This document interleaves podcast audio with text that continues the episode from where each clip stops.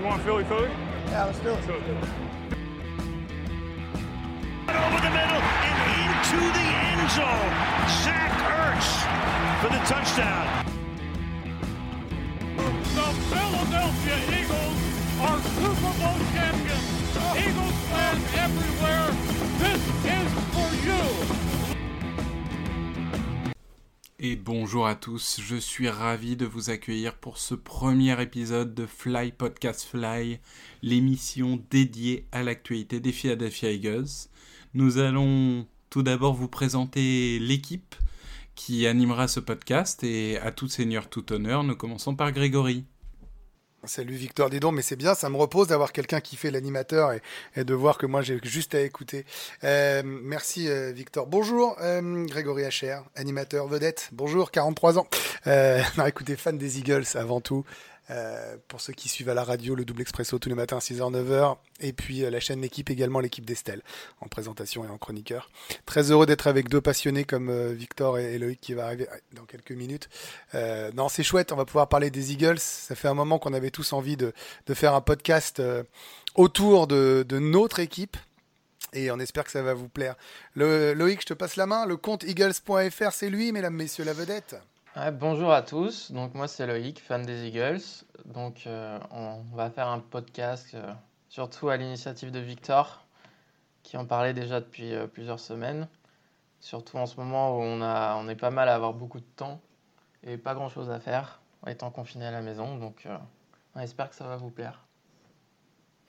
Victor, c'est le moment de te présenter. Victor, fan des Eagles qui bosse pour Touchdown Actu et, euh, et qui est vrai, comme l'a dit Loïc, euh, vraiment euh, à l'initiative totale de, ce podcast. Merci hein, de nous avoir réunis, Victor. C'est moi qui vous remercie, c'est moi qui vous remercie. Donc en effet, Victor Roulier, je suis entre autres rédacteur chez Touchdown Actu, donc certains me, me connaissent, puisqu'en général, quand il s'agit des, des previews des Eagles ou, ou des résumés de match, euh, pour le meilleur et pour le pire, c'est moi qui les fais. J'ai la chance de pouvoir euh, résumer des matchs comme le Eagles Cowboys, Eagles Dolphins, euh, Eagles Seahawks de cette année. Donc, toujours, euh, toujours le, le bonheur d'être fan avant tout. Que des moments pas on- douloureux. On souffre euh, en regardant et on souffre en écrivant aussi. Ah, il y a un côté Ça fait- maso à être ça fan. fait de toute partie façon, du jeu. euh. Non, je, je suis, je suis vraiment ravi, en effet. Moi, c'est c'est quelque chose qui me tenait à cœur de, de lancer un, podcast de ce type et, je pense qu'on va, on va faire des belles choses tous ensemble. Et d'ailleurs, on va rentrer tout de suite dans le vif du sujet. Avec notre premier euh, sujet phare, on va en avoir cinq qui vont nous animer dans ce podcast. Le premier, c'est l'arrivée du cornerback Darius Slay. Donc pour rappel, c'est un joueur de 29 ans qu'on a acquis contre un troisième tour, le choix 85 et un cinquième tour, le choix 166. On a offert au joueur une extension de 50 millions sur 3 ans, ce qui en fait le cornerback le mieux payé de la ligue en annuel euh, à 16,67 millions, même si les contrats font que euh, tous- les joueurs qui signent des nouveaux gros contrats deviennent mieux payés, donc ça va pas durer forcément extrêmement longtemps. Il est donc en contrat jusqu'à la fin de la saison 2023, mais dès le début de la saison 2022, si ça se passe mal, ce qu'on n'espère pas, on peut sortir de ce contrat avec un coût euh, assez modéré. Donc c'est un joueur euh, All-Pro, 3 fois Pro Bowler, 104 passes défendues en 103 matchs, 19 interceptions en carrière, au moins 2 par saison depuis 2014. Autant vous dire que ça change un petit peu. Donc euh, Grégory, est-ce que tu peux nous donner ton, ton sentiment sur ce recrutement? Je suis content. Voilà, ça c'est la première option, c'est que je suis content parce que tous ceux qui sont des fans des Eagles savent que c'est le point noir, c'est le truc qui rend fou euh, les suiveurs et les fans, euh, les spectateurs. C'est incroyable. Combien de fois, euh, je vous prends un témoin tous les deux, puis tous ceux qui nous écoutent, on s'est retrouvés dans des situations de troisième et 9, de quatrième et 12, et on se disait quand même, eh, quand même, on va les bloquer. Et on les prenait à chaque fois, ces putains de yards. À chaque fois, parce qu'on n'avait pas un, CB qui était capable de défendre sur euh, le, le wide receiver 1, ou même le 2, ou, même un, Titan, sur qui tu veux, en fait. On n'arrivait pas, en fait, à bloquer, euh, les, les gars, et on se prenait tout le temps ces, ces, yards qui, faisaient mal, hein, parce que c'est ce qui faisait changer le, euh, ce qui faisait basculer la partie, ce qui faisait que le momentum euh, changeait de camp. C'était des stops essentiels. Euh, et donc, je me disais que c'était le point noir, évidemment. On a eu des mecs pas mauvais, tu vois. On a, des gars qui sont assez athlétiques. on a eu beaucoup de blessures également. Puis on en avait également qui étaient, qui étaient pas bons. Tu vois, moi, par exemple, Douglas l'an dernier m'a rendu fou tout au long de la saison. Il y en a qui sont lents, il y en a qui ont des mains en plexiglas. Enfin, je, trouve que c'était vraiment le, le, le point noir total. Alors, il joue beaucoup de matchs. Euh, il joue entre 13 et 16 matchs par saison depuis qu'il est arrivé en NFL. C'est pas rien dans une équipe où il y a beaucoup de blessures. Je sais que vous allez vouloir en parler après. Euh, même s'il a joué en partie blessé, il est là. Je pense qu'il a du leadership.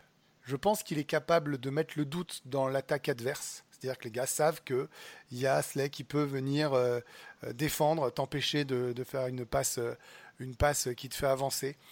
Je trouve, je trouve que c'est un bon coup cher parce que tu l'as dit, c'est le meilleur CB, enfin le CB le, mieux payé de la ligue, mais ça veut rien dire. Euh, avec une porte de sortie assez rapide si jamais c'était un four. Euh, je suis très satisfait parce que c'est au moins euh, un trade, et j'en terminerai là-dessus, sur ton point faible. Et en attendant la draft, pour moi, c'était essentiel. Ouais, pour ajouter ce que disait Grégory, je pense que c'est le meilleur cornerback, en tout cas sur le papier, depuis la fin des années 2000 et à Santé Samuel. Donc euh, plus de 10 ans quand même.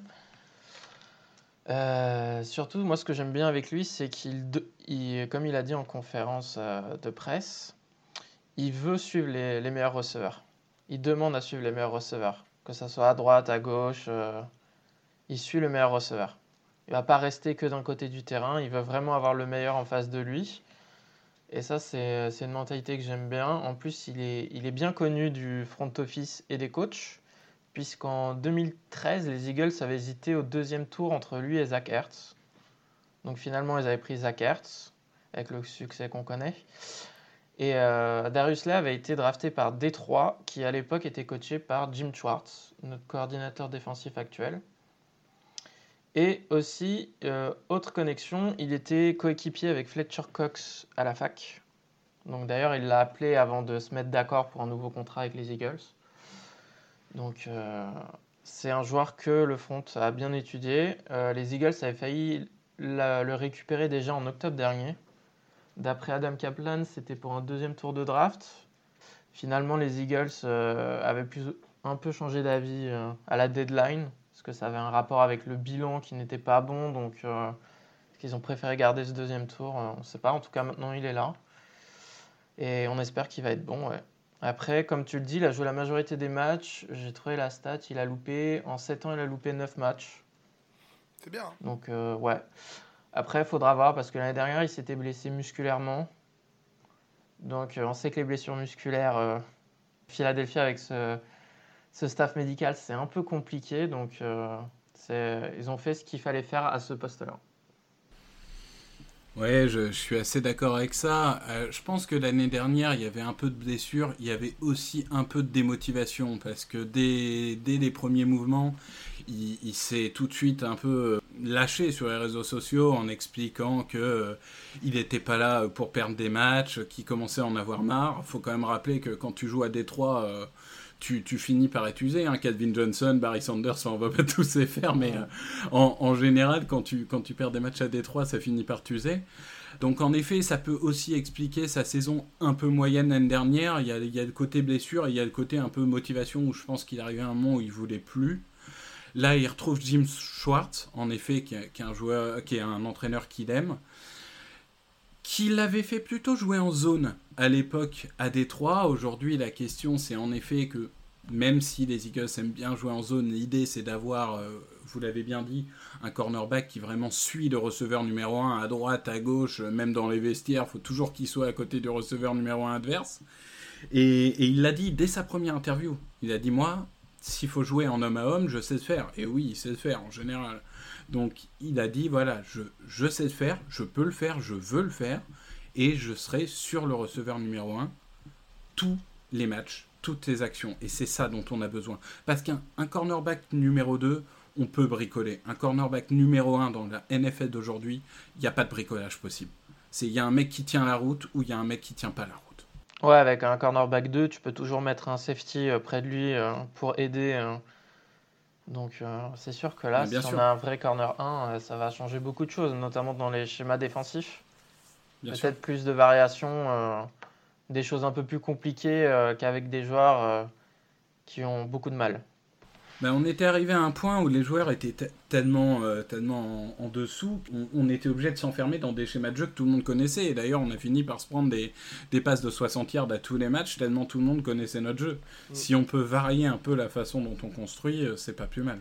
Et puis un, un dernier truc, c'est que savoir qu'il est derrière la ligne euh, défensive, les gros, ils vont se sentir euh, d'abord un peu plus rassurés et en se disant on bosse pas pour rien en fait.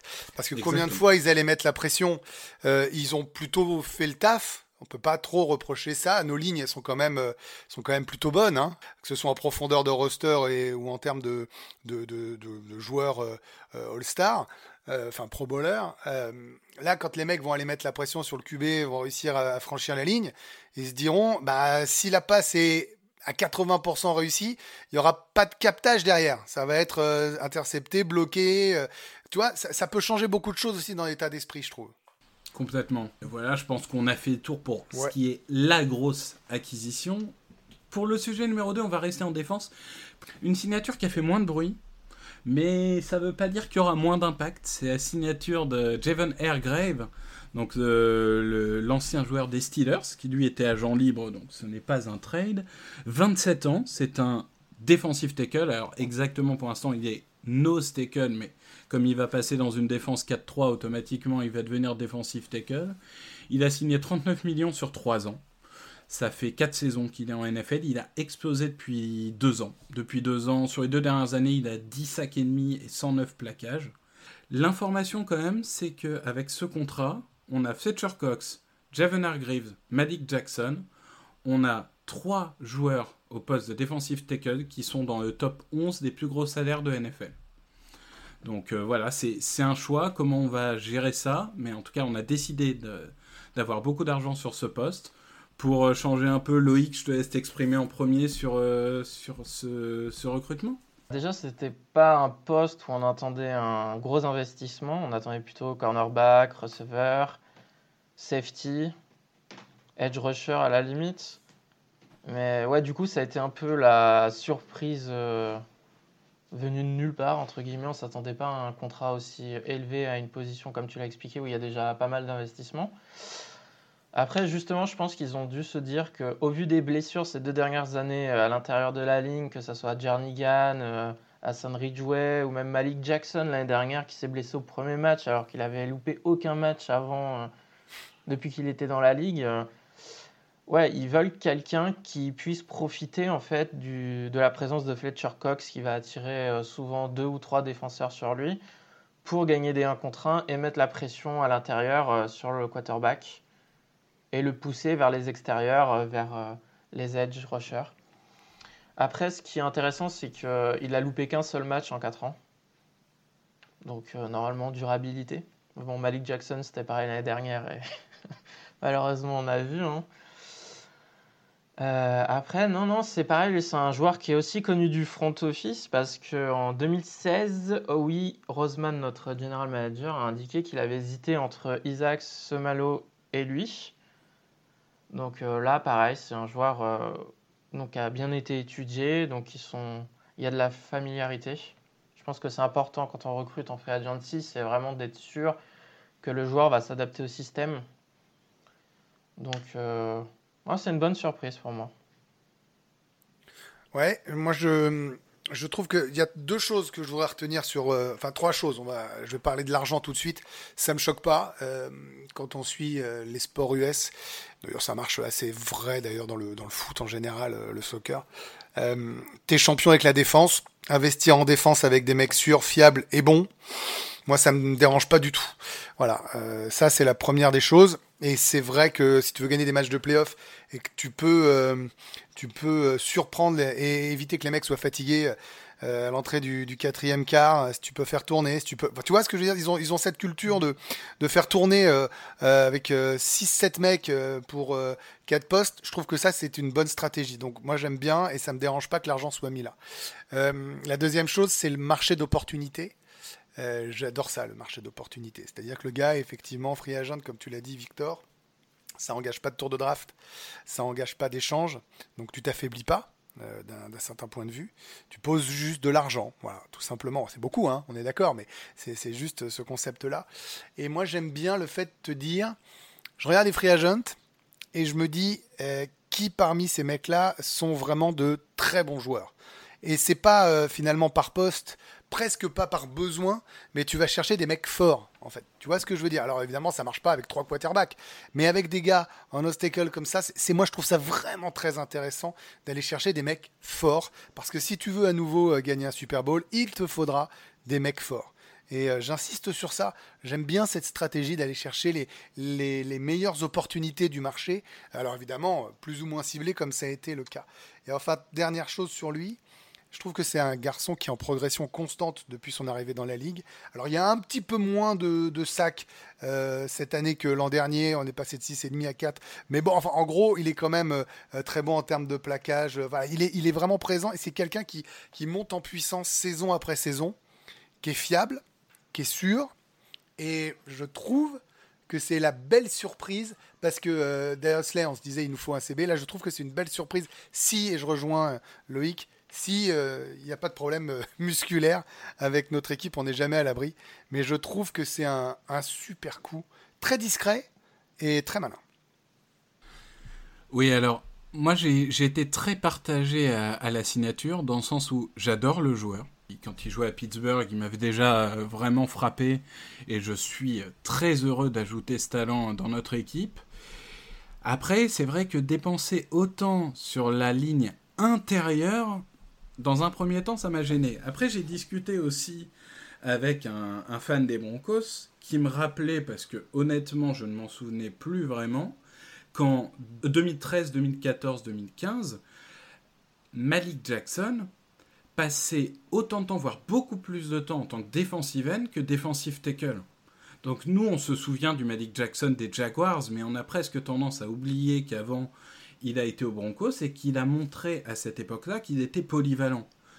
Et aujourd'hui, on sait que defensive end, la draft n'est pas passée, mais c'est aussi un poste aujourd'hui où on n'a pas forcément une énorme profondeur. On va avoir Barnett et Graham, et c'est à peu près tout. Euh, le, le, fait est qu'avoir un joueur polyvalent comme Malik Jackson qui peut être à l'intérieur quand Cox ou Hargrave se repose ou est éventuellement blessé, ou être à l'extérieur pour apporter quelque chose de différent. Je, pense notamment à des phases de, course où on n'a pas forcément besoin d'un joueur. Euh, si, si, le joueur est un peu plus lent, c'est finalement pas si grave. S'il peut déjà enfoncer la ligne, c'est déjà ça. Et je me dis, voilà, sur des, si le schéma de jeu est bien construit, Malik Jackson, pourquoi pas s'en servir beaucoup plus en defensive end qu'il ne l'a été par exemple aux Jaguars, sachant qu'aux Jaguars, il n'avait tout simplement pas besoin euh, de, l'avoir autant à ce poste-là. Et juste pour illustrer, même si bon, c'est pas une fin en soi, mais c'est toujours intéressant, euh, le site euh, PFF Pro Football Focus donne des notes aux joueurs par position.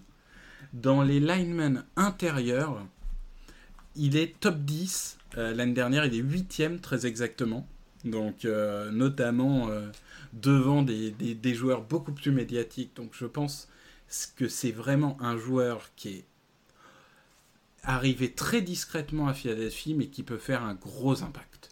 Et je suis, je suis vraiment de plus en plus optimiste sur cette signature. Ah bah tu nous rejoins finalement, t'es pour le talent, ça y est Victor, t'as arrêté d'être d'être ronchon en comprenant pas pourquoi on mettait des dollars dans des positions déjà établies, t'as compris que nous on voulait du talent avec Loïc, ça y est tu nous rejoins, merci Mais c'est mon côté expert comptable, je, pense argent, je dis plus rien, c'est une déformation professionnelle, qu'est-ce que je te dis nous on est, nous on est, on est, on est showbiz, on est showtime, tu comprends, c'est ça le truc. Ouais, après, euh, c'est vrai que j'étais un peu comme Victor quand même au début, le matin en me levant, en voyant cette signature, en voyant l'argent alloué, c'est vrai que sur le coup, euh, on s'y attendait pas forcément. Mais euh, ce qui va être intéressant aussi, c'est qu'il va passer d'un système où il avait deux gaps à un gap.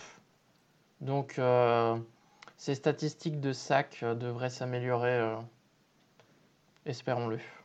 Parce qu'on est très faible aussi hein, en termes de sac. Hein. Je veux dire, à part, euh, à part, je sais plus, euh, vous allez peut-être m'aider les gars. Quel match on a archi dominé où on a mis les euh, Jets, co- les Jets. les Les Jets, Jets, voilà. ouais. Les- C'était contre les Jets où Darnold était, enfin, c'était une cata. Mais bon, fait 10 sacs, je crois. Mais bon, Ouais, enfin, voilà, c'est grâce à ça hein, qu'on a des stats, hein, parce que si t'enlèves ce match-là, on doit être la pire équipe 31e. NFL en sac. On hein. est 31e si on enlève le match des Jets. Bah, Je crois qu'il y avait le, match aussi contre les Bears où il y en avait eu quelques-uns aussi. C'est avec ces deux Oui, mais les matchs-là, Bears, on a la c'était pas- majorité. Euh, Après, dans, dans une saison, t'as forcément des matchs où tu réussis mieux que les autres, mais les Jets, c'était vraiment une caricature, quoi. Bah, ouais. à la fin, c'était c'était deux sacs toutes les trois actions, les mecs ils jouaient même plus, enfin, c'était ridicule, c'était ridicule. Donc bon, bah, je pense que pour Air bien, hein. on, on a fait le tour. Troisième sujet, on va rester en défense, mais on va être un peu plus global, puisque on va, on va s'intéresser euh, à tout l'ensemble des mouvements sur l'équipe pour les postes des trois lignes défensives. Tu veux commencer? Vas-y. Euh, Allons-y, alors je vais, je vais déjà faire un petit récapitulatif. Départ, Malcolm Jenkins, Tim Jerningham, Ronald Darby, Nigel Bradham et Vinnie Curry. Les deux derniers n'ayant pas encore d'équipe, et j'y reviendrai un peu. Au niveau des arrivées, Will Parks, Nickel Robbie Coleman et Jatavis Brown. Et au niveau des resignatures, Jalen Mills pour jouer safety et non cornerback, et Hassan Ridgeway. Alors, Bon, je pense qu'on va. Je vais peut-être pas faire une liste à la Prévert de mon avis sur tous les mouvements. Moi, il y en a, a peut-être deux, deux et demi que j'aimerais mettre en lumière. Le premier, c'est le départ de Malcolm Jenkins, forcément. On parle de notre meilleur safety depuis euh, Brian Dawkins. Je pense que je fais, je fais insulte à personne en disant ça. Un capitaine de la défense et, une situation assez étrange. On nous a expliqué qu'ils voulaient 12 ou 13 millions, que les ne savaient pas s'il fallait investir autant sur un joueur aussi vieux. Finalement, on annonce qu'il part. Il signe au Sainz pour 8 millions la saison. On se dit c'est assez bizarre. Il, a écrit une longue lettre sur The Players Tribune où, il explique euh, que euh, l'argent n'est pas sa motivation, que ça a toujours été l'héritage qu'il va laisser et que la situation faisait que euh, son héritage euh, serait meilleur au Saints. Bon, c'est un peu dommage de finir comme ça. Les histoires d'amour finissent mal en général, mais, mais c'est dommage quand même. On aura peut-être plus d'explications plus tard, mais en tout cas, euh, la, conséquence directe, c'est que safety est un gros besoin qu'on va avoir. Et toujours à ce poste, on a fait une signature que j'aime beaucoup, c'est Will Parks. Will Parks qui vient des Broncos. Je vais pas vendre un, titulaire en puissance parce que c'est pas ce qu'est Will Parks aujourd'hui, mais c'est un joueur polyvalent, vraiment très bon en 2018. Il a beaucoup moins joué en 2019, notamment parce que dans le nouveau système euh, défensif, euh, il y avait très peu de, systèmes à 3 safety. Mais c'est un joueur qui est. Il peut jouer cornerback, il peut jouer nickel, il peut jouer dans la boîte, il peut jouer safety. La seule chose qu'il peut pas faire, c'est safety sur les tracés longs parce qu'il n'a pas la vitesse, il va se faire manger. Mais globalement, c'est le genre de signature que j'aime parce qu'il est né à Philadelphie, il va se défoncer pour l'équipe. Il coûte 2 millions ou 2 millions et demi et c'est un bon numéro 2 sur 3 postes. Donc c'est typiquement un joueur qui est valuable, vraiment dans le sens, il va apporter à l'équipe beaucoup plus que ce qu'il coûte. Dernier point, c'est le départ de Nigel Bradham, qui est logique, une option à 8 millions d'euros pour Nigel Bradham, c'est normal qu'on ne l'ait pas exercé. Je trouve juste dommage que on ait abandonné le poste de linebacker depuis plusieurs années. Je sais que dans le système de Schwartz, c'est pas extrêmement important. Howie Roseman a dit clairement qu'il ne valorisait pas cette position, mais on est, on va dire que la plupart du temps, on n'a que deux linebackers. Je demande pas à ce qu'on ait deux stars, hein, mais deux joueurs qui, est niveau d'un titulaire en NFL. Nigel Bradham, il a ses qualités, ses défauts. Il a notamment pas des très bonnes mains. Je pense que s'il savait intercepter des ballons, il serait, allé au Pro Bowl deux ou trois saisons. Mais voilà, il nous faut des titulaires. Alors est-ce qu'on les aura à la draft? Peut-être. Je trouve ça dommage qu'on n'ait pas, euh, qu'on pas recruté un ou deux joueurs qui, qui est niveau pour contribuer euh, dans cette défense. Voilà, c'est un peu mon, mon coup de gueule sur le plan euh, de la défense. Je sais pas qui veut s'exprimer. Allez, Grégory, exprime-toi. Je, je vais pas, je vais pas être très long moi sur euh, sur la défense. Je serai plus long sur les sur l'attaque qu'on fera tout à l'heure. Juste sur Jenkins parce que tu as dit effectivement qu'il a écrit cette lettre. Euh, alors on a tous regardé, enfin j'imagine, si vous êtes fan des Eagles, vous êtes démerdé pour le voir, les All or Nothing euh, qui sont euh, sur Amazon Prime, qui vous retracent la saison, les 8 épisodes en plein cœur, et on voit quand même le rôle important qu'avait Malcolm Jenkins. Je veux dire, ils l'ont pas mis en, top 5 des joueurs par hasard hein, dans la série. On voit bien, comme tu l'as dit, que c'était le capitaine de la défense, que c'était celui qui était là pour motiver. Maintenant, il y a deux trucs quand même. C'est qu'il n'a pas été aussi exceptionnel que ça. Voilà, je suis peut-être un peu brutal pour tous les fans de Malcolm Jenkins, et moi j'aime bien hein, le garçon. Hein. Mais je veux dire, il n'était pas aussi euh, exceptionnel qu'on pouvait l'attendre. Voilà, ça c'est mon point de vue. Il y a eu des failles dans des matchs importants, il y a eu deux, trois petites faillites qui m'ont posé, euh, posé problème dans l'année. Et il y a cette Surtout en début de saison. Surtout en début de saison. Et il y a cette fameuse taupe, euh, cette fameuse affaire de qui a dit du mal de Carson Wentz et qui a dit que Carson Wentz n'était pas capable de mener l'équipe et qu'en gros, bah, il préférait jouer avec, euh, avec d'autres. Euh, alors, bah, on nous dit que c'est Alshon Jeffrey, que ça pose problème, c'est lui, c'est. Enfin, surtout les médias américains hein, qui s'en amusent euh, beaucoup avec ça. Et puis là, il y a une quoi, il y a un petit mois maintenant, on mais finalement, si c'était Malcolm Jenkins qui avait dit du mal et si c'était ça qui avait provoqué son départ, j'ai pas la réponse. Hein. Je vais pas vous la donner à la fin de l'intervention, je la connais pas, donc je peux pas vous dire oui c'est lui, euh, non c'est pas lui et tout ça. Je dis juste que tout ça mis bout à bout, je pense que que et Doug euh, ont eu envie de purifier le vestiaire, euh, de purifier également les, lignes, euh, et ça tu sais ce que c'est en tant qu'expert comptable, de placer l'argent sur du potentiel plutôt que sur des joueurs qui vieillissaient. Il y a un côté euh, euh, fin de cycle quand on entend les noms que tu fais partir, c'est des joueurs auxquels on était habitué du côté des Eagles, des joueurs qui étaient partis ou revenus comme Curry, enfin tu qui avaient un, background, une histoire avec, avec nous. et bah tant mieux, voilà, refresh. pas reset, mais refresh. Et je trouve que que finalement, vu le niveau qu'a eu la défense, à l'exception des derniers matchs où il a fallu être un peu meilleur, c'est pas plus mal comme ça. Voilà. Bah, pour reprendre sur Michael, Malcolm Jenkins, du coup, euh, ce qu'il faut savoir, c'est que les Eagles ne l'ont a priori jamais approché euh, pendant l'intersaison pour lui faire une offre d'un nouveau contrat ou essayer de trouver un accord pour qu'il reste. Donc, a priori, c'est qu'ils avaient décidé vraiment de tourner la page parce qu'il a 33 ans, je crois, il va en avoir 34 cette année. Donc, euh, comme le dit Grégory, euh, il y avait besoin de rajeunir euh, l'effectif. Après, je suis d'accord sur le fait que son niveau n'était plus le top du top, mais c'était encore bon. C'était surtout son leadership qui faisait la différence. On pense notamment aux fins de saison 2018 ou 2019, où avec le niveau des cornerbacks et les blessures, à chaque fois, il avait demandé à Jim Schwartz de simplifier la défense et ça avait été plutôt efficace. En tout cas, à domicile, on voyait que les cornerbacks avaient arrivé à tenir la route. Donc, ce qui va être le plus dur, je pense, à remplacer, c'est son leadership et aussi le fait qu'il a joué tous les snaps depuis, euh, je sais pas, 2-3 ans. Euh, ce qui est très rare aujourd'hui en NFL, euh, surtout un safety. Hein. Un safety, d'ailleurs, c'était pas qu'un safety, c'était un linebacker, c'était un slot cornerback, il jouait en special team. Donc oui, ça va pas être facile à remplacer. Après, il faut bien tourner la page à un moment ou à un autre. Donc ils ont décidé cette année. On verra bien. C'est vrai qu'avec la pandémie, euh, en plus, le fait qu'il risque de pas y avoir d'off-season, ça va compliquer encore plus les choses. S'il y a une saison, il y a ça aussi, on verra bien. Après, pour les autres pour les signatures en soi, euh, bah moi je suis plutôt content puisque j'avais dit euh, avant la Free Agency que j'espérais qu'ils se concentrent sur des joueurs qui étaient plus jeunes.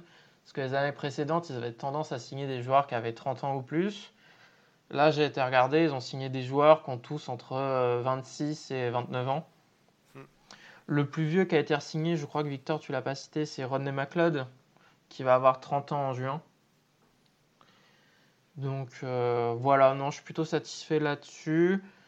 Après, il y a, une vraie volonté, il y a une vraie volonté de rajeunir quand même. Il y a une vraie, vraie volonté de mettre du sang frais et de, de, de, et puis c'est pas des paris, je sais pas ce que vous en pensez. Moi, je trouve, je trouve pas que ce sont des paris ce qu'ils ont fait. C'était, je trouve que c'est pensé et qu'il y a une stratégie et qu'ils sont plus évidemment en interne que nous et qui doivent avoir des échos sur euh, la véritable implication des uns et des autres. Je sais pas ce que vous en pensez, mais moi je trouve que ça ressemble à ça.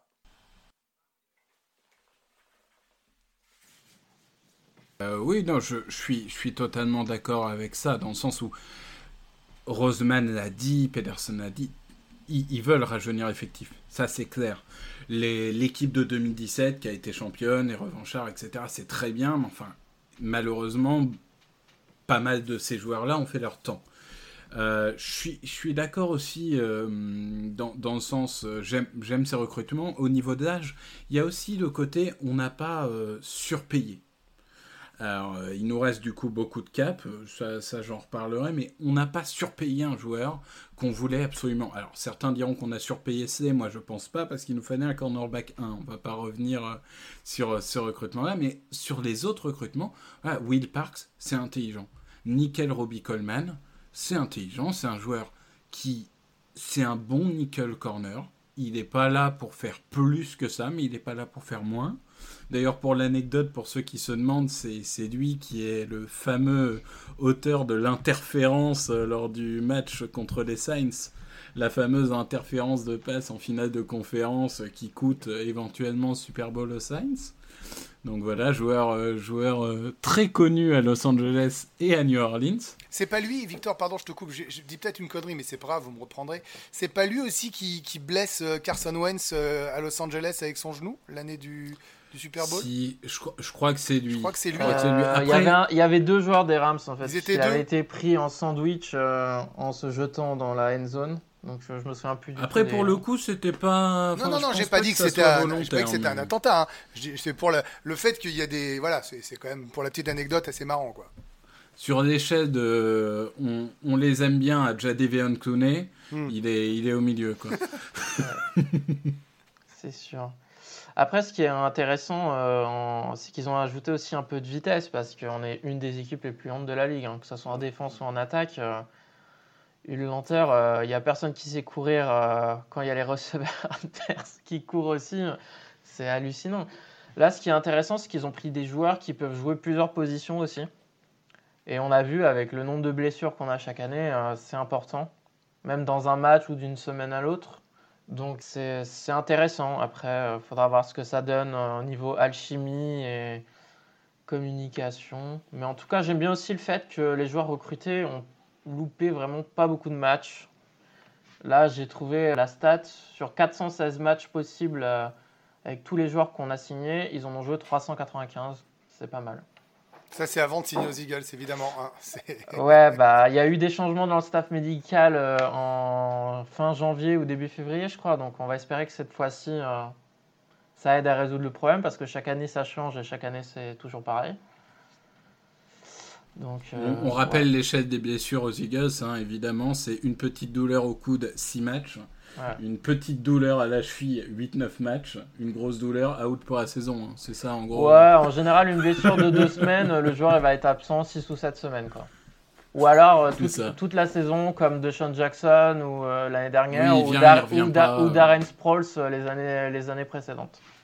Ou Sidney Jones et ses adducteurs qui dure des semaines et des semaines. Jones, c'était vraiment une grosse, grosse blessure à la base. Après, la question, c'est de savoir quand il revient. Je suis, je suis d'accord, oui. Euh, clairement, Darren Sproles, Jordan Howard, tous ces joueurs-là. Bon. Deshaun Jackson. Après, on parle de joueurs qui étaient âgés aussi. Hein. Ouais, mais tu vois, Deshaun Jackson, pardon. Deshaun Jackson, on en reparlera plus tard avec l'attaque, mais tu le fais, il revient, il fait un match, tu te dis on va faire une saison de foot à l'ouverture. Tu dis, ouh là là là là, on va faire que des bombes toute la saison. Blessure, il revient, il fait un snap, il ressort. T'as envie de casser la tête du médecin, je te jure. oui, c'est ça, il fait 150 yards des deux touchdowns sur le premier match. Il fait 4 euh, snaps, je crois, contre les Falcons. Il revient, il fait un snap, il repart. C'est ça.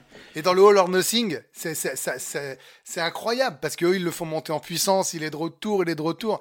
Et il ressort, il fait Ah, j'ai un peu bobo. Et en fait, c'est déchiré de partout. C'est incroyable d'être aussi nul médicalement. Enfin bon, ça, c'est autre chose.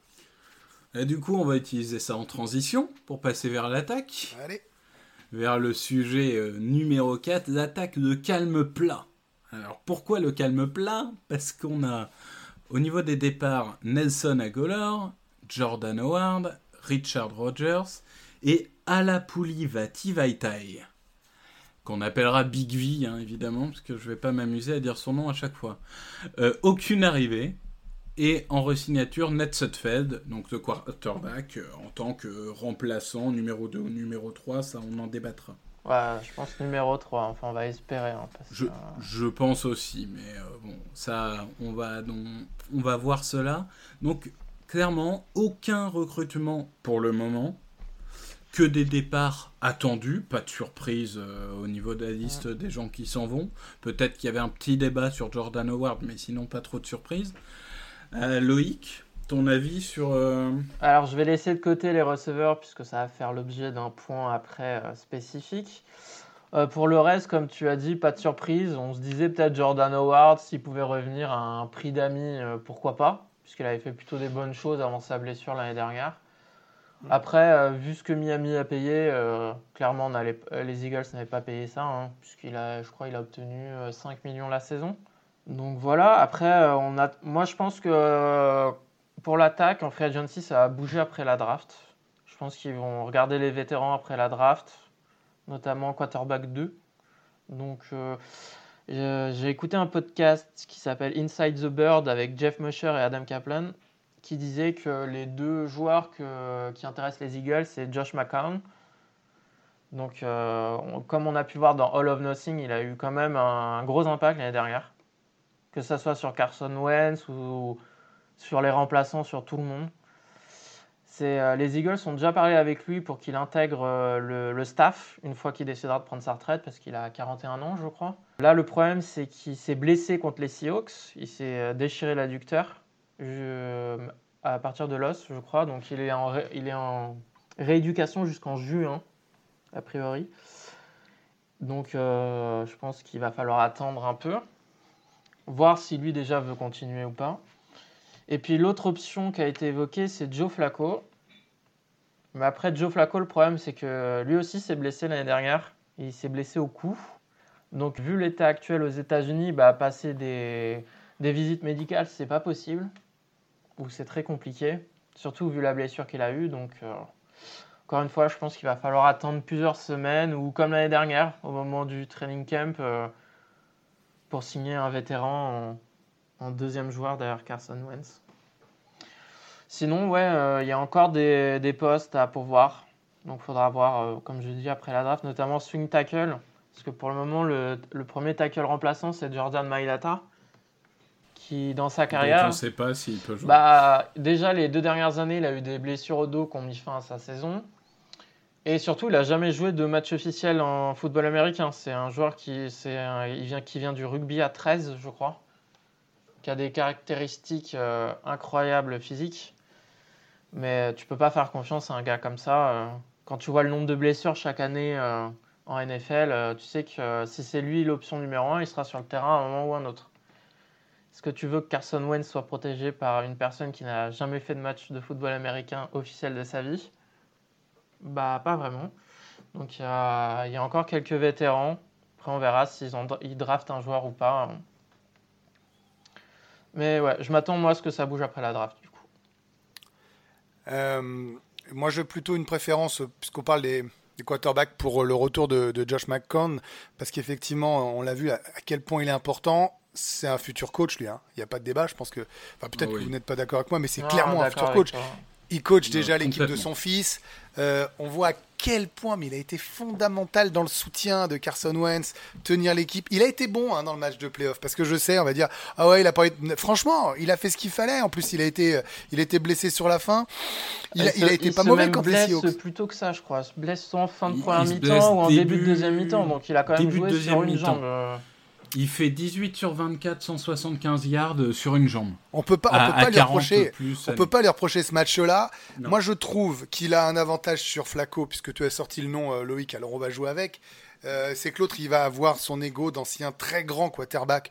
Ce que n'était pas Josh McCown, qui a joué euh, dans 16 équipes, je dis peut-être une bêtise, peut-être 17, mais qui était soit numéro 1, soit numéro 2. Euh, je dire, c'est la première fois qu'il joue un match de playoff. Il est dans le, dans le passage de témoin, il est dans le, le soutien total envers Carson Wentz. Je pense qu'il n'y aura pas de rivalité s'il signe, alors que Flacco bon, il, clairement, il est, cramé. Hein. Euh, il, va, il aura quand même en tête, mais c'est normal, c'est son job depuis toute sa vie euh, d'essayer de devenir numéro un, pourquoi pas. Et après tout, si tu le signes, c'est aussi pour prendre encore les, dernières gouttes de son, de son nectar. Donc, moi, je suis plutôt fan de, de, garder un McCown s'il est rétabli. On est bien d'accord. Et ensuite l'intégrer dans le l'intégrer dans le, dans le staff. Surtout que la, signature du petit Nate là me, me fait dire que ce garçon a peut-être un potentiel et que tu peux l'amener en numéro 2 euh, tout à fait respectable, euh, même si ça fait un moment qu'on attend. Donc ça c'est pour le poste de quarterback. Mais moi je voudrais donner un nom que tu n'as pas sorti, peut-être que Victor en parlera aussi. Euh, c'est Miles Sanders parce que c'est l'attaque. Et Miles Sanders, pardon, hein, mais putain que ça fait du bien d'avoir un rookie et d'avoir un tour de draft hyper bon. C'est un truc où on n'était quand même pas euh, euh, habitué. Alors, plus en attaque qu'en défense, cela dit. Donc, je trouve que, tu vois, les, dernières années, que ce soit Carson Wentz ou Miles Sanders, c'est des beaucoup. Le gars, il a 818 yards, il met 3 touchdowns, il est indispensable, il fout Howard sur le banc. Quand bien même Howard se blesse, il aurait pris la place. Tu vois, euh, c'était lui l'option numéro 1 de manière évidente. Il sait, il sait courir il est malin, on l'a vu quand il s'est arrêté un moment pour pas relancer le match. Là, vous allez me retrouver le match. Tu sais, quand il part, quand il part, quand il voilà, contre les Cowboys. Il y va et je trouve ça encore mieux, encore plus savoureux, moi, contre les Cowboys.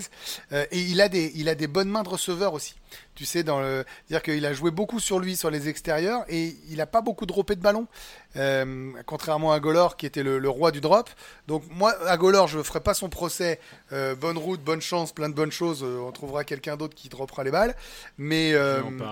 mais je suis plus. Voilà. Mais je suis très positif, moi, sur Sanders, parce que c'est quand même la révélation de la saison dernière. Il faut quand même être super optimiste à un moment donné dans ce, dans ce podcast de fans aussi. Hein. Donc tu crois à la draft qui arrive? Je crois énormément à la draft qui arrive, même si je connais vos résistances par rapport à ça, et vous avez raison sur ils connaissent pas les tracés, ils connaissent pas les défenseurs, on est 12 niveaux au-dessus. Je sais, vous avez raison, mais... mais Sanders connaissait pas la NFL et j'ai vu ce qu'il a fait. Et alors, je vais même te dire, euh, là où je vais aller dans ton sens et où c'est toujours quasiment euh, impossible de, détecter des talents exacts. Miles Sanders, à Penn State, il n'a jamais été utilisé sur jeu de course. Quasiment jamais.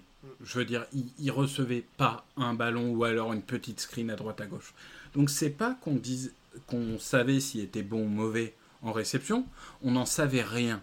Et les gens se disaient, s'il l'utilise pas, c'est qu'il doit pas être bon. Or, finalement, arrivé en NFL, il a fait plus de 500 yards cette année. Donc, arrivé en NFL, 500 euh, yards en réception, je parle. Donc, arrivé en NFL, il a prouvé qu'il était très bon sur ce, sur ce secteur de jeu. Donc, en effet, euh, il y a des joueurs dont on peut penser quelque chose à la sortie d'université et qui finalement sont complètement différents après euh, une fois en NFL. Moi, je pense que sur les mouvements, vous avez à peu près tout dit. Moi, je voudrais juste euh, rendre euh, hommage, entre guillemets, à, deux joueurs qui nous ont quittés. Le premier, c'est Vaitai. Parce que Vaitai, euh, beaucoup de gens se sont souvent moqués de lui, en disant il n'a pas de niveau tackle titulaire, etc. Peut-être. Sûrement. C'est vrai que 45 millions sur 5 ans à, Détroit, c'est peut-être un peu trop. Mais Vaitai, il a toujours fait le boulot. On lui a demandé de jouer tackle, il a joué tackle. On lui a demandé de jouer guard, il a joué guard. Il n'a jamais été extraordinaire, mais il n'a jamais été particulièrement mauvais. Il a été titulaire dans la campagne de playoff 2017, faut le rappeler, puisque Peter s'est blessé. Donc euh, il, a toujours fait le boulot, il s'est jamais plaint, c'est vraiment euh, le, joueur travailleur que j'aime. Donc voilà, moi maintenant qu'il s'en va, je voulais juste euh, rendre hommage à Vaitai parce que quand il est parti, j'ai l'impression que tout le monde disait oui, bon, c'est pas grave. Alors c'est vrai que c'est pas grave, même ça pose une question parce que du coup, on n'a pas tellement de profondeur comme, comme l'a évoqué Loïc sur la ligne offensive. On a Malaita en tackle dont on ne sait pas trop euh, ce qu'il vaut.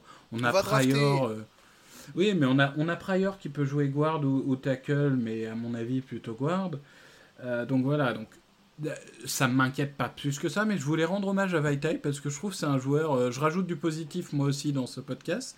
Je trouve que c'est un joueur dont on parle pas assez et que j'aime beaucoup. Alors moi, je vais rajouter du positif aussi, si tu me permets. Pour revenir sur Miles Sanders, aussi, je pense, citer le travail de Deuce oui. le coach des running backs, parce que je pense que si Miles Sanders, Jordan Howard et même Boston Scott ont, beaucoup contribué l'année dernière, il en est euh, en partie responsable. Et euh, contrairement à d'autres positions, là, c'est vraiment un bon coach de position. Donc, euh, je pense qu'il fallait le citer. Alors attends, avant de laisser la parole à Victoire sur Agolor, parce que je suis sûr que c'est ça dont il veut nous parler. Je suis sûr que c'est lui le, nom euh, numéro 2 et, je pense que ça va être régalade. Donc restez là. Euh, tu as cité Byron Scott. Lui aussi, tu as raison. Tu as complètement raison, Loïc. J'avais oublié de, le mettre dans mes. quelle révélation. On verra avec les wide receivers, un mec qui a un très beau prénom dans, pas longtemps. Mais euh, euh, euh, Scott, c'est lui hein, aussi qui nous permet d'aller en playoff parce que il est, il est au top avec Carson Wentz sur les derniers matchs. Hein. Il, met le feu à tout ce qu'il a pu essayer d'allumer. franchement, c'est une des grosses révélations et c'est ce genre de mec que je veux avoir dans l'effectif, moi. Il peut devenir Darren Sproles, hein, dans le meilleur des cas. S'il continue sa progression, ça peut devenir un joueur du style Darren Sproles. Jamais vraiment un titulaire, mais euh, le mec, euh, bon en retour. Euh, Moi, j'aime les facteurs X. voilà, c'est un facteur X. Quoi. C'est un facteur Alors, par contre, le bémol, non, c'est justement sur les retours. Il a fait plusieurs fumbles, donc ça, ça serait bien qu'il arrête de retourner les kick-offs et les punts. Parce qu'il a perdu Oui, mais deux, si Deshaun revient, si t'as Jackson qui revient, t'es peinard. Ouais, je suis pas sûr qu'il mette veut pas, Loïc, il veut pas Deshaun Jackson en retournant. Non, non, faut le garder en bonne santé. Moi, je voulais déjà hein. l'année dernière faut le garder en bonne santé de Sean, faut pas le faire jouer en special team, il va prendre des coups pour rien. Euh, non, non, après Boston Scott, euh, ce qui était frappant, c'était le changement de vitesse du coup dès qu'il était sur le terrain. Lui ou Sanders d'ailleurs. Mm. On a l'impression de voir que des longs et puis d'un coup les deux avaient le ballon et euh, on se disait mais c'est quoi ça? C'est pas la même vitesse quoi. On disait c'est pas la même équipe surtout. Parce qu'on est habitué à voir que des gars qui étaient aussi lents que nous et d'un coup tu avais deux électrons libres. Ouais, c'est vrai que ça, c'est la vitesse, vitesse, vitesse. Ouais. Faut vraiment rajeunir et, et ajouter de la vitesse à cette équipe. Et je vais, je vais en effet parler euh, d'Agolor pour finir, et, et, pas aussi méchamment que le pense Grégory. Parce que j'ai regardé le, le, Super Bowl euh, contre les Patriots euh, hier. J'aime bien me faire du bien de temps en temps. Et il y a un truc dont je me souvenais plus forcément, c'est que sur la, le drive emblématique qui qui, on va dire, euh, commence vraiment avec le 4 et 1 de Zach et qui finit sur un touchdown de Zach Entre-temps, il y a trois réceptions d'Agolor, dont deux qui sont absolument euh, magnifiques, une troisième qui est une screen, donc, mais où il fait le boulot. Et j'ai repensé à USC, euh, j'ai repensé à, à, cette saison 2017, et je me dis quand même, dans le genre gâchis de talent, c'est quand même incroyable. Parce qu'on ne parle pas d'un joueur qui est un buzz total dans le sens il a aucun talent. Le talent, d'une manière, il l'avait. Mais alors, entre ses problèmes de concentration, entre ses problèmes de drop, entre, je pense aussi, euh, ses problèmes d'adaptation au nouveau système, parce que mine de rien, euh, le, système offensif a, pas mal changé. Ah, bah finalement, euh, finalement c'est quand même, mis à part, on va dire, cette parenthèse enchantée de la saison 2017, c'est quand même un échec total. C'est un premier tour, il hein, faut le rappeler, c'est pas, pas un joueur qu'on va chercher en milieu de draft. C'est un premier tour. J'ai plus le, la sélection exacte, mais ça doit pas être loin de ce qu'on a euh, euh, cette année. ça doit pas être 20, le 20e ou 21e choix ou 22e choix, quelque chose comme ça. je pense que c'est le 20 et là, cette année, on a le 21. Donc, euh, Et d'ailleurs, c'est marrant parce qu'on veut signer un, receveur qui lui ressemble. Mais bon, euh, le, le, fait est que, que Nelson Agolor, c'est. Je, je, vois vraiment comme une déception. Autant il y a des mecs, je me dis, bah, ils étaient nuls, ils étaient nuls. Nelson Agolor, je peux pas m'empêcher de me dire, est-ce qu'on est qu'on n'aurait pas pu faire quelque chose, quoi. Mais... En tout cas, ce qui est, sûr, c'est qu'au Raiders, il va, euh, pour le peu d'argent, parce qu'il a signé au minimum vétéran, hein, c'est ça euh, Ils l'ont signé pour que dalle, ils prennent aucun risque, hein, c'est un super coup pour eux. Hein. Bah déjà, il n'a pas fait tomber le stylo au moment où il a signé, c'est déjà bien. Mm. Après, pour Agolor, moi j'ai déjà, pour sa défense, euh, ça fait 5 ans, je crois, que le coach des receveurs change chaque année. Donc, c'est vrai que Mike, Mike Gros, en 2017, avait fait un bon boulot avec lui. Il avait fait une très bonne saison. Après, euh, j'ai vu une stat passer il n'y a pas longtemps. Je crois qu'en dehors de la saison 2017, donc ça fait 4 autres années, il a eu plus de drops que de touchdowns dans chacune de ces saisons-là. C'est ça. Euh, c'est hallucinant, quoi. Bah oui, mais Loïc, euh, regarde les matchs l'an dernier. À un moment, quand tu veux aller en playoff, tu dois gagner les, les 5 derniers, je crois. Les, les 5, hein, c'est ça, je dis pas de bêtises. Ou les 4 ouais, je crois que c'était les 5 derniers. Tu, tu vas gagner les 5 derniers. Tu préfères que la balle aille dans les mains de Greg Ward que tu connaissais pas du tout que dans la main d'Agolor que tu connais et qui, a, qui a été champion. il y a un bah, moment, à partir du moment où tu te dis, je préfère que Wentz il envoie la balle à Ward plutôt qu'à Agolor, c'est fini, c'est fini. Exactement, je suis totalement d'accord. C'est, ah, je suis totalement d'accord. À partir du moment où tu fais plus confiance à des mecs de practice squad qu'à ton receveur théoriquement numéro 1 dans le slot, c'est que c'est que c'est fini, c'est qu'il faut arrêter. après, il était blessé aussi au genou, mais ouais, non, ça, on le remerciera toujours pour 2017. Hein. il a fait une très bonne saison, mais c'est vrai que globalement, ouais, c'est un bust. Et, et, du coup, comme comme j'apprends à faire des transitions, parce que contrairement à Grégory, je suis pas homme des médias ça va nous permettre de parler du sujet numéro 5, ah. les receveurs. Alors les receveurs, avant de pleurer, je vais, je vais quand même faire la liste. Je vais, d'ailleurs donner une stat pour commencer. Carson Wentz est le premier quarterback de l'histoire à lancer 4 milliards sans avoir un receveur à plus de 500 yards. Mm. Donc ça déjà c'est fort. Bon, on va me dire il a un bon, il a deux bons tie et un bon running back, mais bon quand même ça fait mal. Donc, euh, nos, receveurs principaux, on va dire, pour la saison prochaine, avant draft et avant éventuellement recrutement, c'est Alshon Jeffrey, 30 ans, 490 yards et 4 touchdowns l'année dernière en 10 matchs, blessé au lisse franc, et donc c'est une grosse blessure qui nécessite souvent plus d'un an, euh, ou presque un an. J'ai regardé en moyenne, c'est évalué entre 10 et 13 mois. Donc mm. autant dire que vu qu'il s'est blessé plus tôt en fin de saison, quand bien même la saison débuterait, ouais, quand bien même la saison débuterait en septembre, il y a très peu de chances qu'on le voit. Et il nous coûte très cher. Ensuite, Deshaun Jackson. Alors, on l'adore, Deshaun Jackson. Hein, c'est, il nous a fait rêver. Mais bon, 33 ans. 159 yards en, en un match, globalement, vu qu'on l'a dit, les deux autres matchs, il joue 2 euh, snaps, 3 snaps. Blessure aux abdominaux. Alors on dit au départ il va revenir, il va pas revenir, il va revenir, il va pas revenir. Finalement on l'opère. Il se retrouve sur la liste des blessés, il revient jamais. Donc euh, toujours un peu compliqué euh, à 33 ans de revenir de d'opération. Gigi Sega Whiteside ensuite, donc deuxième tour de l'année dernière. Alors les deuxièmes tours, on a, on a eu des, fortunes diverses hein, l'année dernière. On a eu en effet Mike Sanders, ça s'est plutôt bien passé. Et on a eu Gigi Sega Whiteside, donc 169 yards et un touchdown sur la saison. C'est un second tour de draft. Et, et je j'ai pas voulu regarder le nombre de drops, j'ai pas voulu me faire du mal, mais il y a notamment celui, Contre Détroit, si je dis pas de bêtises, c'est Détroit ou, s'il le réussit celui-là, ben, on, gagne le match, un peu euh, comme le drop de Agolor contre les Falcons. Ou tu veux dire celui d'Alshon Jeffrey contre les Saints euh, il y a deux ans qui me fait encore pleurer? Terrible, terrible, terrible.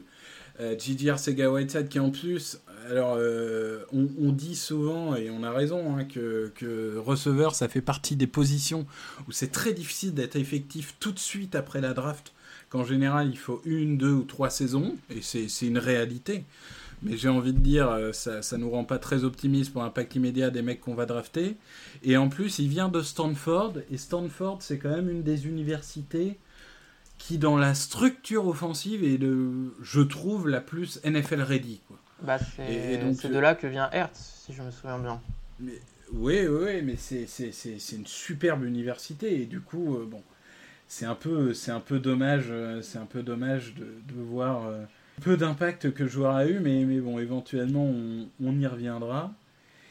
Et euh, le dernier que j'ai inclus, alors parce qu'on pourrait inclure Burnett qu'on a vu euh, sortir du practice squad, etc. Mais le dernier que je vais inclure, c'est Greg Ward. Parce que quand même, Greg Ward, 254 yards, un touchdown dans peu de matchs qu'il a disputé, et un impact, euh, je veux dire, un impact énorme sur la fin de saison. Si on gagne les derniers matchs, c'est aussi grâce à lui je pense qu'on ne peut pas, euh, on ne peut pas euh, diminuer le l'importance qu'il a eu, l'importance qu'il a eu sur les derniers matchs. C'est contre Giants, je pense, où il fait une réception longue distance qui nous qui nous fait respirer euh, complètement dans le match. Donc vraiment, voilà, il pas bonne la surprise, il pas bonne surprise. Mais après, on, ça va pas devenir un numéro 1 en puissance. On parle d'un mec qui peut être un très bon numéro 3, un très bon numéro 4 mais, euh, mais ça règle pas le problème des receveurs numéro 1 ou 2. Alors après, qui veut, bah, je veux bien, je veux bien y aller. Tu veux y aller, Loïc Non, vas-y, Grégory, vas-y, vas-y. Non, non, vas-y, avec plaisir, poulet. Ouais, merci. Alors, moi, ce que je veux. Alors, pour commencer sur les receveurs, euh, pour compléter ce que tu as dit, déjà sur Deshaun Jackson, il avait été coupé initialement par les Eagles après la saison 2013. Donc, euh, ça fait un bout de temps maintenant. Et depuis, il n'a pas fait une seule saison complète. Il a toujours manqué des matchs sur blessure. Donc concrètement, on ne peut pas compter sur lui pour qu'il fasse une saison complète en 2020. C'est pas possible. Au jour d'aujourd'hui, dans le roster, tu n'as personne qui peut amener cet élément d'étirer les défenses adverses avec sa vitesse. Ce qui permet d'ouvrir des espaces pour Hertz, Goddard, Sanders, pour tout le monde en fait. Même pour euh, Wentz, euh, prendre des yards faciles à la course. Euh. Donc déjà ça. Pour Greg Ward, comme tu l'as dit, il a joué très peu de matchs en NFL. J'ai regardé, il a joué 7 matchs. JJ Arcega Wayside, à la fin de saison, il a joué 12, 12 snaps en match de playoff. Alors que un gars comme Deontay Burnett, il a joué 13 snaps. Et Robert Davis, il en a joué 48 peut pas dire que la confiance des coachs soit très élevée envers ce joueur. Moi, un gars qui, a eu autant de blessures devant lui pour qu'il puisse avoir des opportunités qui n'a pas su en tirer euh, parti, c'est pas bon signe. Après, on va pas dire que c'est un bust, hein, ça reste une saison rookie. Euh. Faudra voir ce que ça donne avec un nouveau coach euh, des receveurs. Ouais, il n'y a pas de quoi être spécialement optimiste. Et puis, il y a Alshon Jeffrey, donc lui aussi, il a eu plusieurs blessures ces dernières années. Comme tu le dis, sa blessure, ça risque de prendre un temps fou avant qu'il revienne. Jalen Mills, par exemple, quand il s'était blessé à Londres, il avait eu la même blessure, il a mis plus d'un an à revenir. Donc, euh, ouais, ça c'est un problème. Et puis Alshon Jeffrey, comme euh, Grégory en a déjà parlé, euh, tout le monde pense que c'est lui qui balance sur le quarterback dans la presse de façon anonyme. Ça fait déjà deux ans de suite. Donc à un moment donné, je ne sais pas qui est la taupe, mais il faut que ça s'arrête. Il faut que ça tire tous dans le même sens. Et ce qu'on a pu voir de plus frappant, c'est justement quand les, euh, les Davis, les Ward, les Burnett ont joué, on a senti que ces joueurs-là avaient plus la niaque et se donnaient plus que les receveurs titulaires. Hors de Sean Jackson, qui lui, malheureusement, aurait, a essayé de jouer euh, à travers sa blessure. Mais euh, là, ouais, non, c'est problématique. En gros, là, pour, le moment, il semble tout miser sur la draft. Donc, euh, moi, je suis allé voir les joueurs qui ont été draftés par Howie Roseman depuis qu'il est general manager en 2010. Donc, euh, voici la liste Riley Cooper, Marvin McNutt, Jordan Matthews avec Chip Kelly, Josh Huff avec Chip Kelly. Chip Kelly avait drafté tout seul Nelson Aguilar. Puis, quand Howie est revenu, il a drafté McCollins, Shelton Gibson et JJ Arcega Whiteside. Donc, euh, youhou ouais, Donc ils savent pas faire. Donc ils savent pas faire. Ils savent pas faire ou ils savent pas développer ou un mix des deux. Donc euh, c'est sûr qu'à force de changer de coach de receveur chaque année, euh, t'as pas de stabilité, t'as pas forcément les mêmes types de coach. Donc ouais, moi pas confiant du tout sur ces positions-là. Quand je vois qu'un Patrick Mahomes, il a Tyreek Hill, Sammy Watkins, je me souviens plus là, euh, le joueur qu'ils ont drafté l'année dernière qui va super vite. Euh, Robinson. Arman, je crois. Ah oui, non, euh, Arman, Robinson il est agent libre. Donc, Nicole Hardman. Nicole Hardman, ouais. Donc, et que tu compares ce qu'il y a aux Eagles, ouais, il n'y a pas de quoi sauter de joie et être confiant sur ces positions-là. Alors je vais faire plus court parce que vous avez tout dit et c'est évident. Euh, Jeffrey, non seulement, comme vous l'avez dit, il y a le côté taupe, mais il y a aussi les 26 millions. Euh, est-ce qu'on en perd 16 cette année, 10 l'année prochaine si on coupe avec euh, nous aussi bien Voilà, c'est une vraie possibilité. En tout cas, il y aura de l'argent mort hein, sur Alshon Jeffrey. Ça, c'est un vrai souci, mais c'est juste financier.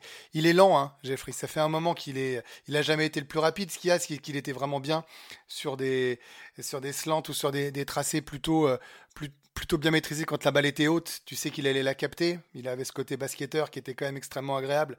Euh, bon, à l'exception de cette, réception ratée contre les Saints, là, dont je parlais tout à l'heure, mais il était quand même plutôt très fiable, avec des bonnes mains, euh, des ballons assez hauts. Euh, voilà. Le problème, c'est qu'il rajeunit pas et qu'il est quand même pas rapide, en plus d'être blessé.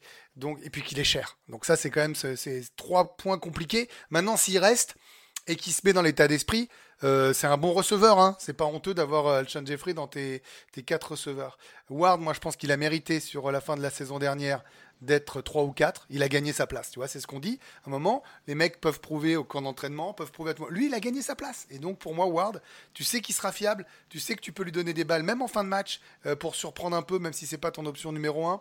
Wentz hésitera pas à lui envoyer si le, le, le, receiver 1 est pris ou 2. Donc, moi, je pense que ce mec-là mérite d'être dedans.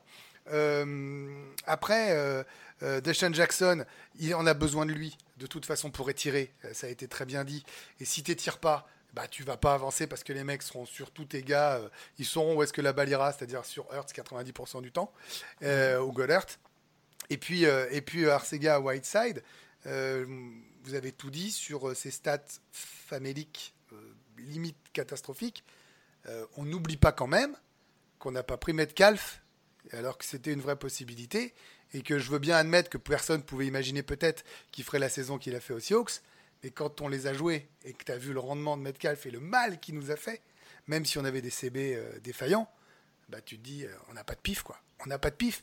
Donc, euh, moi, je suis pour qu'on joue euh, deux wide receivers pendant la draft. Je sais que c'est un débat. Moi, je suis pour avancer dans la draft et choper un, un monstre parmi les trois gros, euh, mais ça, Victor en parlera, euh, et choper une future star NFL, prendre ce risque-là. Euh, c'est mon avis, vous le partagez pas. Mais il faut aller chercher une pépite. Voilà. C'est ce que je pense. Et il faut pas rater des Metcalf quand ils t'attendent. Mais contrairement à ce que tu penses, je suis d'accord avec toi. Au sens Ah. où je, je pense que en 21, il n'y a pas, il n'y aura plus de receveurs euh, qui, qui valent un choix 21. Donc c'est pour ça qu'en 21, notamment dans la conversation qu'on avait, j'avais lancé le nom du safety McKinney. Mais moi, je pense que soit on trade up et on va chercher un du trio si on peut, soit si on peut pas, on trade down. Mais en soi, ce qui me dérangerait le plus, c'est qu'on reste en position. Oui, c'est soit on va la- chercher la- une des futures stars, soit on prend de la profondeur de banc. Exactement. Donc en soi, ça me choque pas du tout que tu me dises, moi je veux monter pour avoir un, gros bonhomme. Euh, les, deux choix se défendent. Moi, ce qui me dérangerait juste, c'est qu'on reste là pour prendre un, Justin Jefferson ou autre euh, qui, pour moi, ne, va- ne valent pas un 21. Après, pour, euh, pour faire un mea culpa, entre guillemets, c'est que moi, je fais partie des gens qui étaient pro Arcega Whiteside, qui considéraient que Metcalf, c'était une pipe. hein. donc, euh, je veux dire, euh, il y, a- il y a des moments, le terrain fait mentir. Après, moi, ce qui m'avait vraiment étonné, c'est que si on schématise, et là vraiment, je, je schématise beaucoup, hein, mais Arcega Whiteside, dans le style, c'est un peu un Jeffery.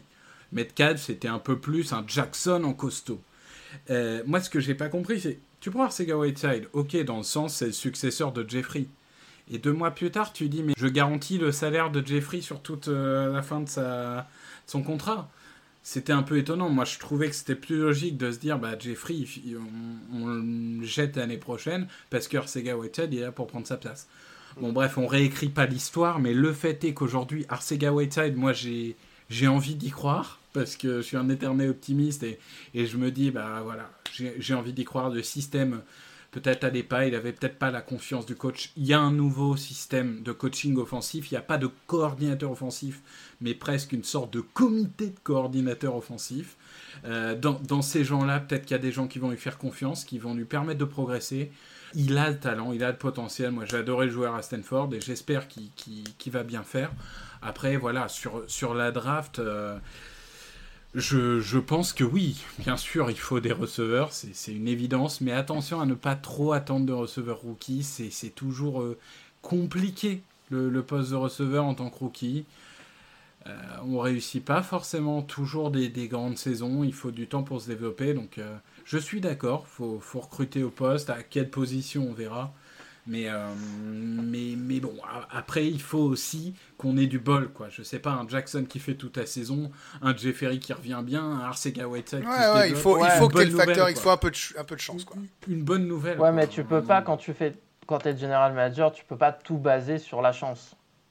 Et là, concrètement. euh, Non, mais tu peux espérer que tes mecs fassent une saison, Loïc. Tu peux espérer Ouais. que tes mecs fassent 15 matchs, quoi. T'as le droit là, quand même au prix Non, mais payes. là, quand on voit quand même, et même si c'était pas des, des top joueurs, tu vois, il y a plein de receveurs qui ont signé pour le minimum vétéran. Et ils ont même pas essayé d'en signer un, en fait. Ils restent euh, comme tel. Moi, je vais revenir sur Alshon Jeffrey. Alshon Jeffrey, il y a eu un. Là, je crois qu'il y a même pas une semaine, Jeff McLean a indiqué que les Eagles avaient essayé de le trader en octobre dernier. C'est-à-dire que Howie Roseman lui a garanti 10 millions de dollars pour l'année d'après. Et deux mois après, il a vu qu'il qu'il avait fait une connerie. Parce qu'ils pensaient que c'était à top.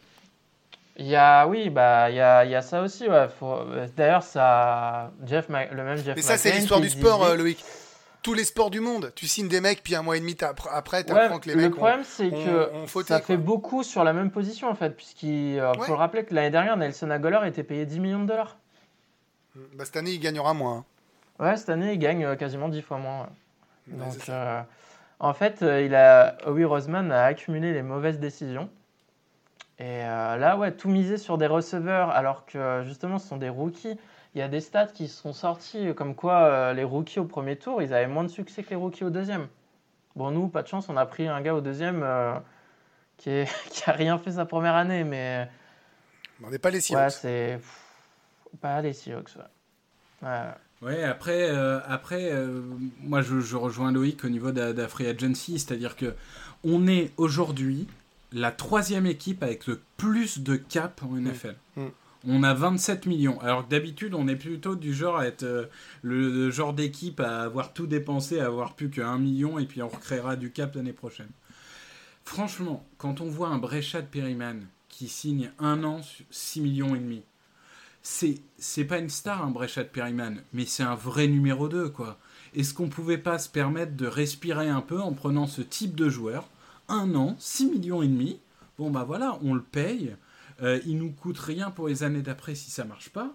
Et on a un potentiel numéro 2 qui fait le boulot. Là où je suis d'accord avec Euh, toi, c'est que c'est ou- le moment de profiter des années Carson Wentz euh, plein feu et que tu dois gagner dans les 3 ans, tu dois gagner euh, un Super Bowl dans les 2-3 ans qui arrivent et qu'il te faut des mecs qui sont capables tout de suite d'être opérationnels. Oui, mais on n'avait pas, il n'y avait pas des gros free agents. Le problème, c'est que euh, là, là où on n'a pas de bol, c'est qu'on tombe sur une année où les, les agents libres au niveau receveur, c'était très faible. C'était très faible. On n'avait pas de, de gros joueurs. Donc, moi, c'est pour ça. Un Perryman, un Robbie Anderson, euh, alors qu'on aurait coûté un peu plus cher sur un peu plus longtemps, mais euh, voilà, un Perryman. Ou alors euh, prendre un risque. Loïc disait on manque de vitesse. Il y a Demarcus Robinson des Chiefs qui étaient libres. Alors, il a ses qualités et ses défauts, notamment il fait un peu trop de drops, ce qui est peut-être un peu rédhibitoire chez nous. Mais c'est un mec qui a une vitesse incroyable. Est-ce qu'on peut pas tenter un mec comme ça, euh, même si on le cut au camp, hein, c'est pas grave. Mais au moins essayer d'apporter de la vitesse, de la diversité, un profil qu'on n'a pas aujourd'hui. Les gars, on a commencé le podcast avant le confinement, non? Il me semble. On s'emballe C'est là où on est fan Ouais. quand même, non? Non, mais moi, moi, moi, ce qui me choque, c'est qu'ils misent tout sur la draft et sur le fait que les autres sont en bonne santé, quoi. Multiplie tes chances, t'as les moyens. euh. Par exemple, il y a encore un Taylor Gabriel, c'est pas fou, mais euh, il a de la vitesse. Pourquoi tu le signerais pas pour un an, euh, pour le minimum, après la draft? Et pour, et pour rire, pourquoi tu signes pas Josh Gordon maintenant qu'avec le nouveau CBA, t'as le droit de fumer euh, sans être suspendu? Non mais Il va Après, être- les gars, il va se on- passer- façon. euh. Il va être stone, il va être stone, mais il va réussir. hein. il y a deux choses pour, pour clore sur les wide receivers. Il y a deux choses. C'est qu'un, il faudra attendre effectivement la draft pour voir peut-être des moves euh, de vétérans et, et que ça s'agite un peu. Et deux, avec euh, évidemment le, la pandémie et ce qui se passe euh, partout dans le monde et euh, aux États-Unis, euh, personne bouge aussi sur bien des choses. Donc, je veux dire, ça va s'agiter d'un coup d'un seul. On va pas comprendre euh, d'ici un mois et demi ce qui va se passer dans tous les sens, quoi. Enfin, même pas un mois et demi. Je suis d'accord avec ça. Ouais, bah, on verra bien. Bon, bah on va. C'est vrai qu'on a fait long Ouais, sur le ouais, cinquième mais sujet, mais, mais ça, ça valait le coup pour le coup. Et, et on va conclure. On va conclure avec euh, le conseil de classe. On va noter la free agency. Alors, euh, je sais pas si vous notez avec des lettres, avec des chiffres sur 10, sur 20. Nous, on va dire qu'on note de 1 à 10. Bah, moi, je mets un bon 7,5 pour le moment. Alors, méritait vas-y, cinq. raconte-nous. Ça méritait 5 parce qu'il n'y a pas eu de wide receiver, il n'y a pas de, il y a pas encore de quarterback euh, numéro 2, enfin à mes yeux. Il y a, euh, mais par contre, ça, ça aurait pu valoir euh, 8,5, mais, mais voilà, c'est Slay et Hargrave qui me plaisent. Le reste, euh, je suis, euh, je suis très déçu. Donc euh, pour deux, deux beaucoup, il y a, il y a pour le moment que des trous et des, et des interrogations. Donc euh, je peux même pas arriver à 8. Voilà. Euh, moi, je vais être beaucoup plus dur que Grégory, mais c'est note provisoire, hein, parce que comme on l'a dit, la free Ouais, continue jusque dans une saison normale, en tout cas jusqu'en octobre. Euh, mais concrètement, moi, je vais mettre un 3. hein. Au jour d'aujourd'hui, t'as rien fait au poste de receveur qui était le poste où. euh, Enfin, faut- moi, j'ai revu là. Le Game Pass est gratuit. Je vous conseille d'aller revoir la saison dernière. Vous allez halluciner. hein. Je crois qu'on oubliait à quel point les receveurs étaient mauvais, à quel point ça a coûté des victoires. Non, pour moi, euh, il a rien fait pour le poste de receveur. Tout misé sur la draft où il a un historique où il n'est pas bon. Loïc, la défense est belle. folie, il, a, il a hein. chopé la défense. Arrête. Ouais, ouais, la défense c'est bien. Je suis content. 3 hein, sur mais, 10 pour euh, Leslie Hargrave, mais t'es fou. Bah, Eh, mais oui, toi, mais à l'école, tu le- devais être un. Le un nid. killer. non. Le need le plus évident, il l'a pas adressé. Il a rien fait. Ah, pour moi, c'était CB, moi. Mais tu vois, c'est là où on est. Non, moi c'était receveur. Moi j'étais d'accord pour dépenser plus en free agency sur les cornerbacks, mais je pensais qu'il allait signer un ou deux vétérans. Pour le moment, il a rien fait. Donc. Euh... Allez, Victor, vas-y ta note. Ah bah, moi je vais être un peu euh, du coup euh, le, la synthèse. J'ai mis 6. J'ai mis 6 entre parenthèses 6,5. Donc on va dire 6,25. Allez. Hmm. Bah, je, vais un peu, je vais un peu faire euh, du redit. Très content de, de C, très content d'Argrave. Déçu du manque de, de receveurs. Et ce qui m'a fait un peu descendre la note, et j'avais commencé à l'évoquer tout à l'heure, c'est déçu du non-recrutement de linebacker. J'en ai marre. J'en ai marre de cette, euh, de cette sous-évaluation de cette position. Alors, c'est, chez nous, ça fait quelques années que c'est culturel, c'est comme ça. Je comprends le principe, mais entre euh, ne pas vouloir mettre 10 millions sur Schobert et ne pas vouloir recruter un seul joueur, je veux dire, on recrute un mec euh, dont personne connaît le nom, qui jouait en équipe spéciale aux Chargers. Enfin, j'en ai marre. J'en ai marre, donc c'est ça qui m'a fait baisser ma note c'est mon petit coup de gueule des linebackers. Mais globalement, je, suis au milieu de vous deux. Donc euh, on va dire que ça, bah, fait, ça fait une moyenne entre euh, le positif, le négatif, le modéré. Et vous aurez tous compris, vous qui nous écoutez dans ce premier podcast, qu'il y aura euh, le bon, la brute et le truand. Le bon, ce sera moi, l'optimiste, le toujours joyeux et, qui y croira même à 2 à 2-7 dans la saison. Celui qui fera la synthèse, mais c'est son job aussi, hein, c'est Victor. Et celui qui flinguera à tout va euh, et qui sera jamais content même si tu ramènes euh, des bagues, c'est Loïc. Je pense que maintenant les caractères sont établis. Hein. Ouais, mais après, s'ils arrivent à, signer 2-3 deux, deux, deux, trois joueurs intéressants en attaque, et pas que receveur d'ailleurs, il y a backup quarterback aussi et backup euh, tackle. Il y a encore pas mal de trous, donc c'est pour ça. Moi, j'attends de voir après des... ça, ça, les backups, ça se trouve. on se garde des discussions pour les prochains podcasts, les gars. C'est ça, c'est ça. Exact. Mais c'est juste si on peut éviter de refaire une saison. Euh, c'était très difficile au niveau cardiaque 2019 quand mm. même, donc si, si, on peut éviter de refaire ça, ça serait pas mal. Ouais, moi... je me souviens de, du résumé du, du Seahawks Eagles, le premier, ensuite saison mm. régulière.